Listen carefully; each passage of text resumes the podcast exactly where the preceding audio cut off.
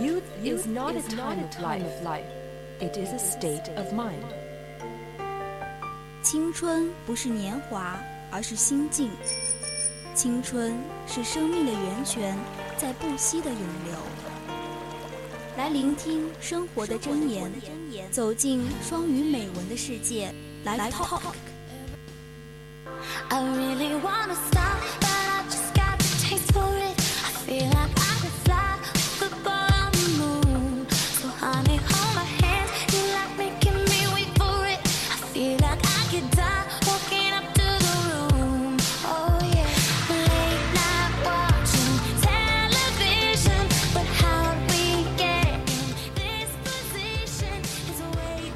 It's our life talk。嗯哼，第一篇文章呢，要和大家分享的就是心存感激，永远快乐。其实，在我们的生活中呢，就要就要心存感激啊，因为身边有很多的人，很多的朋友，他们帮助了我们，所以说呢，我让我们每天的心存感激，然后这样我们每一天都会快乐。对，因为我们的万家就是很善良的人，善良的人就是会被善待的。Thank you。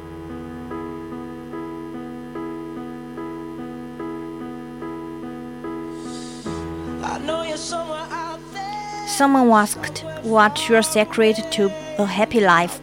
What makes you a day's business on a firm? I'm not annoying. Think I have got a higher level of life satisfaction than a lot of my friends. There are four things that I can put my finger on that I think I do a little differently than them. Hope they bring you some joy."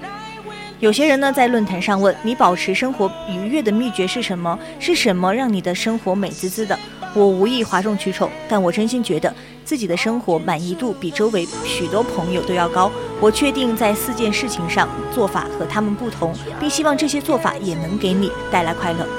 I'm constantly and consciously focused on being grateful for all the amazing and miraculous shit in my life. My wife is a good human, I work with good people, I'm not sick right now, etc. Looking at the basic mundane stuff around me and appreciating it really helps me feel like I'm a really a luck person. 我总是对生活中发生的一切美好神奇的事情心存感激。我的太太很善良，她的我的同事呢也是好人。目前我都没有疾病缠身， 看我周围这些稀松平常的事情，让我内心感动，觉得自己非常的幸运。 The second is I'm always trying to find a compassion for people, especially those that are pissing me off in one way or another. If you don't have compassion, you stop trying to find the truth behind people's actions and usually just chalk up their negative ones to that person being an asshole. 我会找到他人身上的可怜之处，尤其是那些惹怒我的人。如果你没有恻隐之心，你就会停止深究人们背后的行为的意义，只记下可恶之人的讨厌之处。 Tell people you love them. Be generous with your friends. I don't think people realize until they've got lost something or made a truly irrevocable mistake just how much lose cards and how much they've given to just express their love for whatever it was that is how what is gone. 时常表达爱意，慷慨地对待友人。我觉得人们往往只有在丢失了某样东西之后，或换了，或者是犯了不可饶恕的错误之后，才会体会到失去的痛苦。他会意识到自己多么想对那些遗失之人表达爱意。 Always ask yourself if you could be wrong and really be open to it. Give yourself a break and don't hold yourself to unreasonable standards on this count. As long as you are looking around your world with an open heart and an open mind, the poor intentions behind anything you are wrong about will shine through. 绝不要忘了问自己有没有做错，并用开放的心胸接纳真相。给自己一些休息，不要以不近人情的标准来苛责自己， 尽可能多的看这个世界，敞开心扉，解放思想，不去想自己的对错与否，以初心照亮心声。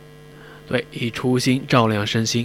其实我们真的要怀着一颗感恩的心面对每天，让这样的话，我们就会感觉就就这样的 I。know you're somewhere out there, somewhere 其实呢，就是当我们有什么激怒我们的时候呢，发脾气是一种完全自然的事情哈。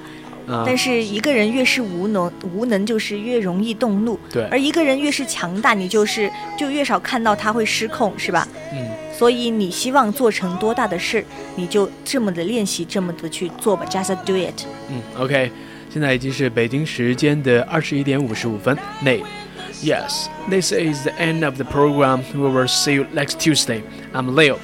I'm Janet，下次见啦。See you next week. Talking to the moon.